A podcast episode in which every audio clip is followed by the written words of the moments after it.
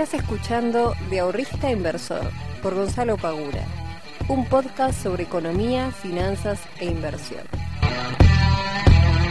Muy buenas tardes, muy buenas noches, muy buenos días para todos y para todas. Bienvenidos y bienvenidas a un nuevo capítulo del podcast de Invertir en Conocimiento. Mi nombre es Gonzalo Pagura, soy el fundador de IEC y el responsable de traerte todas las semanas un nuevo capítulo en donde voy a estar compartiendo información sobre economía, sobre finanzas, sobre inversiones. Así que si te interesan estos temas, quédate acá en este podcast que tenés un montón de capítulos, un montón de información para comenzar a meterte de lleno en este mundillo.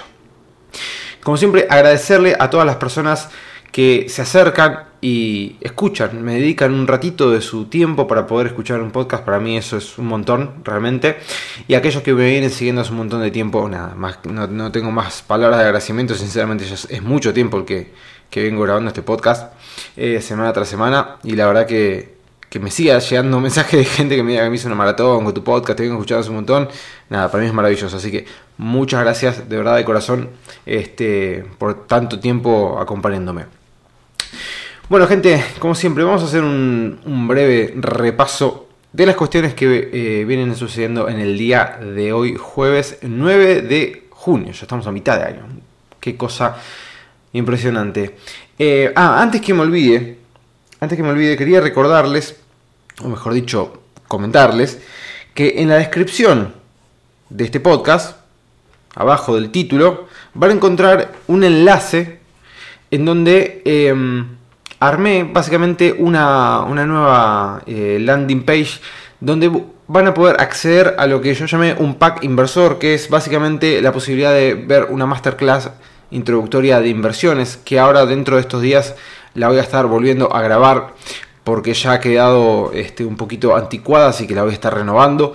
Eh, van a encontrar también un ebook de CDRs para aquellos que quieran aprender a invertir en estos activos, donde está todo detallado de cómo lo pueden hacer paso a paso, qué son, cómo lo pueden invertir, toda la información que necesitan está ahí. Van a poder encontrar tres guías de planificación financiera, de este, cómo poder eh, gestionar un ahorro constante y también de introducción a las inversiones y también la posibilidad de acceder por tres días de manera gratuita a el campus de la academia y que conozcan en primera mano todo, todas las capacitaciones que están dentro de IEC, que hoy por hoy son 23, son 12 cursos este, y 11 talleres, 11 workshops que ya están dentro de la academia y que hay un montón de personas que lo vienen aprovechando para poner sus finanzas eh, en orden y a empezar a invertir y generar rédito con los ahorros que vienen teniendo todos los meses. Así que aprovechenlo, se lo dejo en la descripción de este podcast. Dicho esto, vamos a entonces sí a meternos de lleno a lo que fue pasando en el día de hoy. Bueno, mm, si no lo vieron se los comento, tanto Merval, tanto Merval como mercado norteamericano eh, a la baja, claramente. Este, tenemos al Standard Poor's que hoy se pegó un lindo palito, que había arrancado bien. Yo a la, mañana generalmente siempre pispeo a la hora de apertura y a la hora de cierre a ver cómo abre y cómo cierra. Em, y si bien no es que venía subiendo una barbaridad ni nada por el estilo, pero había arrancado, había arrancado la baja con algunos puntitos nada más. Em, bajando el Standard Poor's, bajando el, el Dow Jones y demás. Em, pero bueno, sobre el cierre, y lamentablemente, porque el cierre es un momento bastante importante eh, del día, como para poder decir, bueno, a ver para qué lado está el mercado, ¿no? Eh, uno, y por eso siempre miro la apertura del cierre, ahí es donde generalmente las fuerzas más importantes, las manos más pesadas, terminan de definir para qué lado quieren que vaya el mercado, básicamente. Eh, y el estándar por sobre el cierre, o un ratito antes del cierre también, comenzó una baja que no frenó hasta que cerró el mercado y terminó cayendo un 2,38% el Standard Poor's. Em, que si nos fijamos, si ustedes miran el gráfico del índice, van a ver que en los últimos días, esto no me acuerdo si, no me acuerdo dónde comenté esto, pero estoy seguro que lo comenté. No sé si fue con el grupo de la comunidad o con Sí, creo que sí.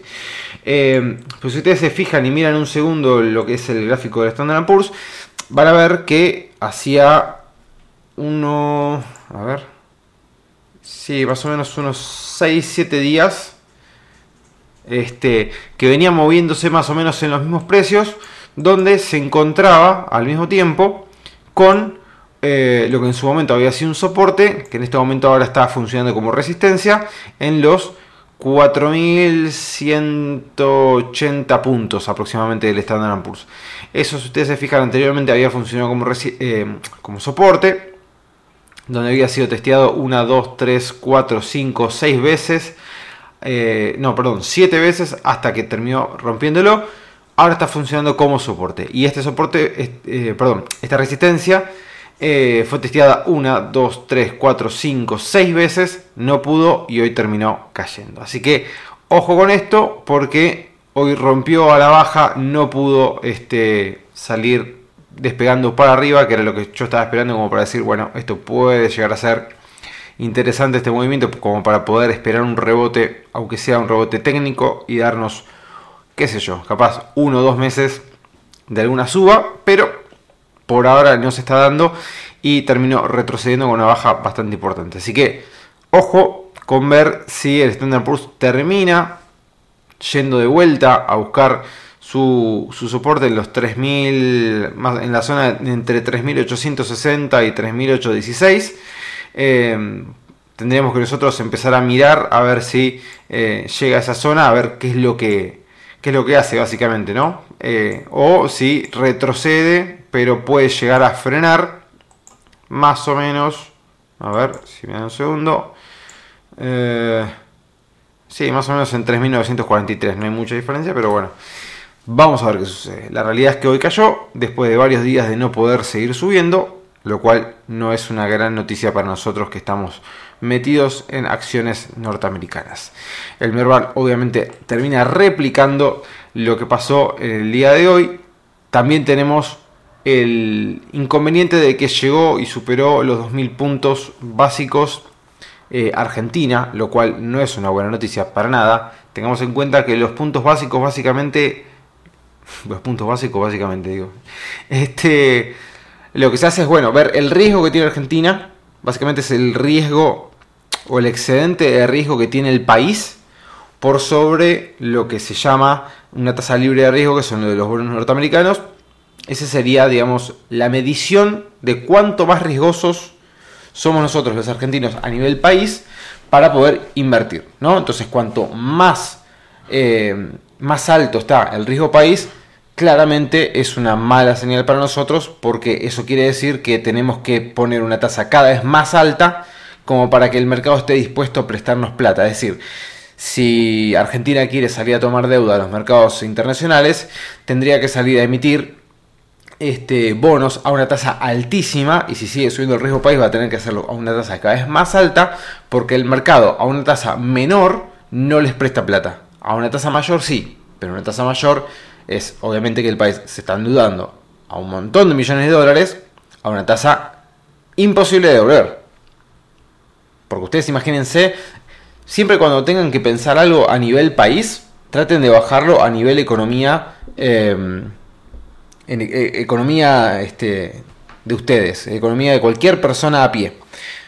Vos pensá, vos pedís un préstamo al banco para poder invertirlo en algo, un negocio X. Bueno, mínimamente vos la tasa de retorno que deberías tener de tu negocio tiene que ser más alta o por lo menos igual, si se quiere, a la del préstamo como para no quedar descalzado si vos tenés una, tasa efectiva anual en el préstamo del 70%, pero tu rentabilidad va a ser del 20%, hay algo que no te va a cerrar y esa deuda va a terminar teniendo un peso muy importante este, dentro de tu economía. Entonces, ahí estaría el problema con el tema de este, los puntos básicos que cada vez van subiendo más al riesgo país y no es para nada una buena noticia eh, para nosotros, obviamente.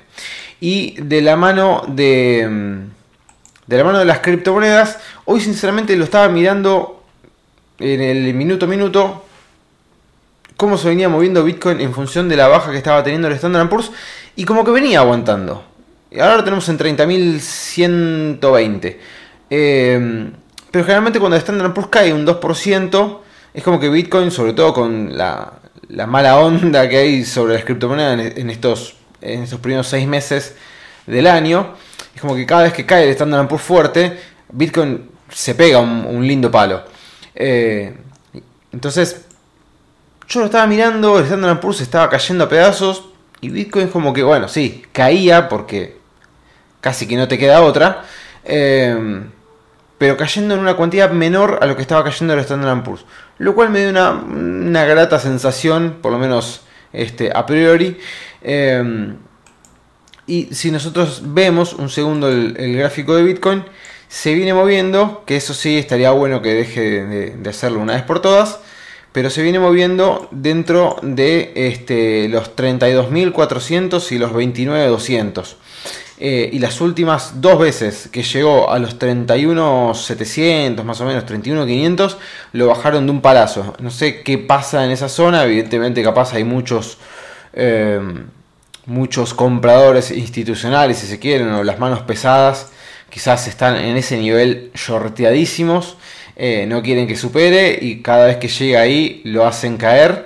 Eh, que eso es algo muy interesante que quizás en algún momento podría llegar a hablar en el podcast de cómo eh, van moviendo, van manipulando los precios aquellos que tienen el poder de hacerlo, ¿no? básicamente los que tienen plata como para grandes volúmenes de, dinero, como para poder mover un precio este, de un lado a otro. Pero bueno, eso podría llegar a ser tema de otro, de otro podcast. Pero en principio estamos por encima de los 30, así que Crucemos los dedos de que no les vaya a perder y que de una vez por todas rompamos el, el ¿cómo se llama? El techo de los 32.500 y nos vayamos por arriba en busca de los 38.000 dólares de una vez por todas.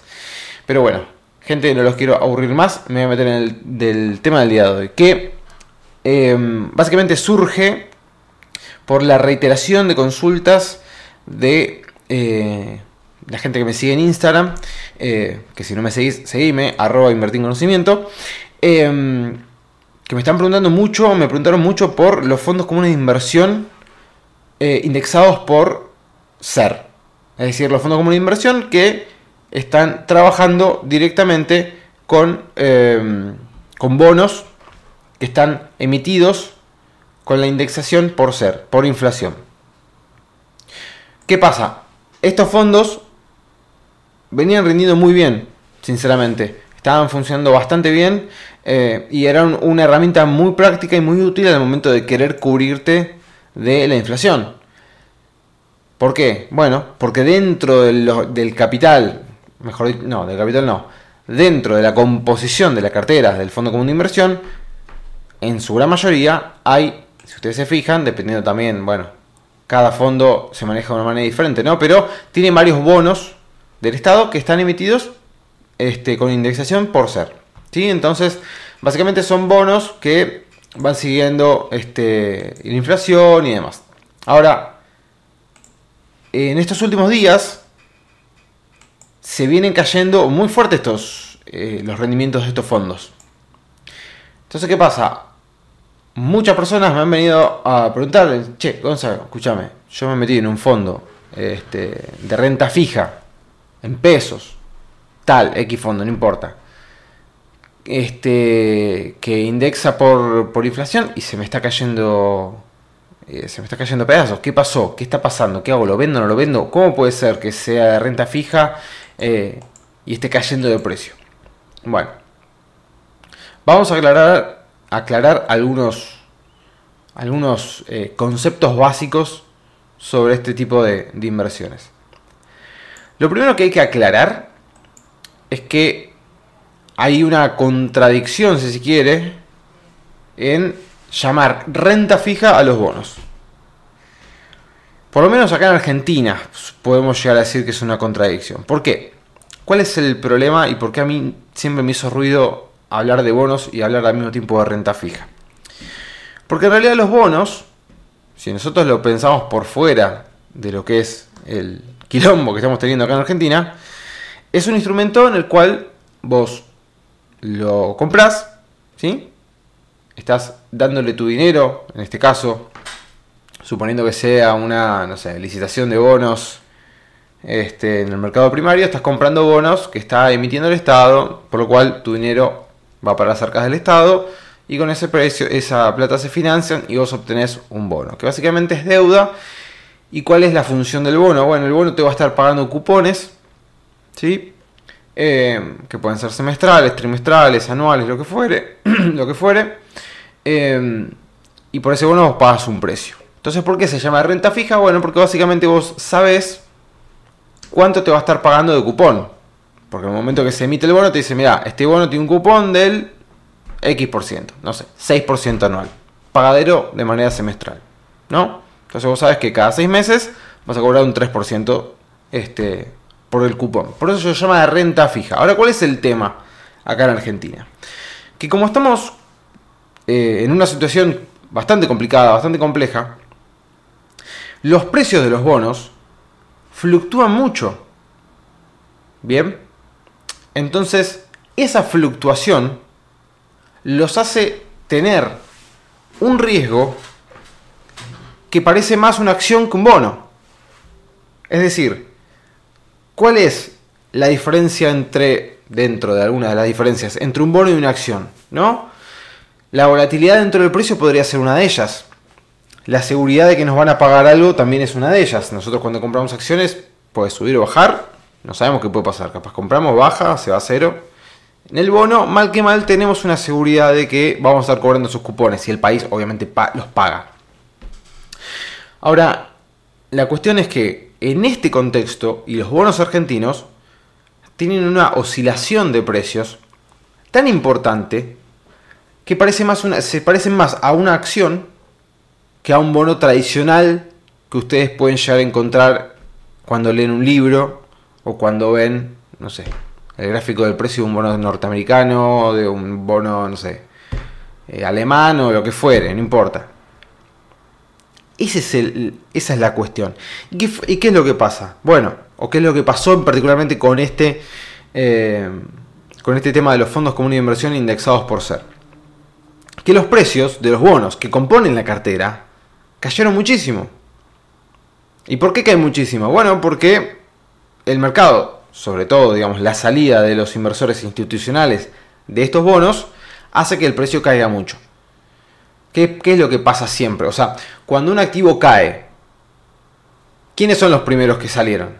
¿Los minoritarios o los institucionales? Los institucionales, que son los que hacen en definitiva que el precio termine cayendo fuerte en algún momento. Después salimos nosotros los minoristas. Bien. Entonces, cuando salen, hacen caer mucho el precio. Después sigue, seguimos todos los que, eh, todos los que somos minoristas. Eso hace todavía caer más el precio. O sea, es oferta y demanda. Si hay más oferta que demanda, el precio termina cayendo. Si hay más demanda que el precio, el precio termina subiendo. Em, esa caída del precio dentro de los bonos hace que el valor de la cuota parte del Fondo Común de Inversión caiga también. Cuando ustedes miran cómo están compuestos estos fondos comunes de inversión, en su gran mayoría están compuestos por bonos este, indexados por ser. Entonces, cuando nosotros entramos a un fondo común de inversión que busca ganarle o replicar la inflación, tenemos que saber la composición de la cartera y el riesgo que estamos asumiendo. No es que está invirtiendo en todo en plazo fijo UVA, no, está invirtiendo en bonos que su precio puede subir o caer. Si sube nos beneficiamos, si cae nos perjudicamos. Entonces, esto es lo que sucede. ¿Y qué, qué pasó? Evidentemente, no están teniendo demasiada confianza sobre el ministro Martín Guzmán de em, las posibles emisiones de deuda y las posibles renovaciones de deuda. Ahora, ¿cuál es el problema? Que el ministro Martín Guzmán está utilizando este tipo de instrumentos, este tipo de bonos, para poder colocar deuda en el mercado y poder financiarse que fue lo que salió a hacer el Banco Central, que supuestamente tendría que leerlo muy, muy detalladamente, no lo voy a hacer, pero supuestamente eh, el Banco Central salió a comprar estos bonos, también lo hizo eh, la caja de Lancés, para poder sostener los precios y que no se sigan cayendo.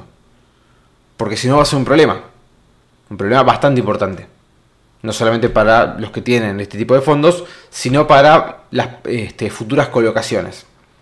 Supuestamente como está emitiendo dinero el Banco Central para poder comprar estos bonos, eh, no estaría, eh, ¿cómo se llama? No, implicaría ningún tipo de, de, problema con el tema del FMI ni nada por el estilo, así que lo puede hacer. Entonces el Banco Central sale a comprar estos bonos para poder sostener el precio eh, o sea, sale a intervenir en el mercado de capitales para poder sostener el precio de estos bonos y que no se sigan cayendo y los afecte. Entonces, como ustedes se preguntan, che, ¿por qué este fondo que me venía rindiendo bien, que era un fondo de renta fija que indexaba por inflación, ahora yo veo que me está rindiendo menos que un plazo fijo? Ahora yo veo que me está rindiendo menos que un plazo fijo. ¿Cómo puede ser si esto supuestamente me tenía que cubrir de la inflación? Bueno, sepan que tienen bonos adentro y los bonos pueden cambiar de precio. Por esto es importantísimo tener eh, un conocimiento entero de lo que nosotros estamos haciendo y los riesgos que realmente estamos asumiendo, porque muchas personas yo estoy seguro de que se a haber metido en estos fondos pensando de que si el país tenía cada vez más inflación, entonces el fondo obliga, obligatoriamente tenía que seguir subiendo y tenía que seguir rindiéndoles positivamente y la realidad es que puede pasar de que no. Entonces caemos en este, eh, en este problema y ahora estamos todos diciendo, o todo el mundo me está diciendo, che, bueno, ¿y en qué podemos llegar a invertir? Para poder cubrirnos de la inflación, en qué fondo, en qué eh, activo de renta fija podemos llegar a meternos para poder estar por encima del 60%, 70%. Bueno, la realidad es que no hay, digamos, un activo en particular que te diga, che, yo te voy a pagar el 70%, el 80% eh, de tasa en el año. Lo que sí podemos hacer es lo que ahora están llamando en algunos eh, no sé, youtubers, TikTokers o demás, lo que se llama la calecita del plazo fijo UVA, que básicamente es armar tres plazos fijos, o si se quiere más, eh, pongo el ejemplo como para que sea más didáctico, tres plazos fijos UVAs con distintos vencimientos. El primero 90 días, a 120 y a 150, y eso lo que nos da es la garantía de que vamos a tener liquidez cada 30 días por los por el desplazamiento de los vencimientos de estos plazos fijos, o sea que cada 30 días nosotros tendríamos eh, la disposición de nuestro dinero y al mismo tiempo es un dinero que se va a estar invirtiendo en un activo que sí va a obligatoriamente terminar subiendo por una cuestión inflacionaria y que tiene una tasa fija que esa la podemos capitalizar y hacer interés compuesto con esa tasa, lo cual dependiendo de la inflación vamos a estar por encima de ella, ¿ok? Yo sé que esto quizás dicho en un podcast suena medio extraño, no se llega a entender bien. Quédense totalmente tranquilos, quédense tranquilas. Yo mañana eh, les prometo que voy a estar subiendo un video a YouTube explicando con un ejemplo práctico cómo es esto de los plazos fijos con diferentes vencimientos y cómo esto nos podría llegar a beneficiar a nosotros implicancias y, demás cuestiones. Así que yo les voy a estar armando un video mañana eh, en YouTube Espero poder grabarlo, que quede editado y que ya pueda estar, este, se llama, pueda estar en la plataforma para que lo puedan ver. Si no es mañana, es el sábado. Pero les prometo que va a estar. Aparte, hace un montón de tiempo que no subo nada a YouTube, así que me va a venir bien este, como para poder eh, revivir un poquito el canal. Pero bueno, gente, esto es lo que está pasando. El mercado está, digamos, mirando muy de cerca todo lo que está sucediendo y muy probablemente veamos en el 2023 una mayor rotación de carteras para el lado de la dolarización siendo un año electoral. Así que ojo con eso, ténganlo presente este, como dato a, tener en cuenta al momento de armar nuestra cartera. Si ustedes ven que este, no quieren eh, bancar el fondo, pero ya tuvieron un buen rendimiento y lo quieren pasar, por ejemplo, a plazo fijo UA o a otro instrumento, háganlo, no duden demasiado, no se quede muy pendiente, cheque, hago, lo vendo, no lo vendo. No te cierra, vendelo y busca una opción mejor. Si te querés quedar súper tranquilo y no querés meterte de vuelta en un fondo común por estas oscilaciones de precio que pueden llegar a ver que les estoy comentando, bueno, si querés volver al precio fijo UVA, no hay ningún tipo de, inconveniente, no sería una mala, este, una mala idea como para quedarte tranquilo hasta que todo esto más o menos se normalice y ver nuevas posibilidades. Bueno gente, espero que les haya gustado, espero que les haya servido. Nos vemos la próxima semana. Les mando un muy fuerte abrazo. 쪽.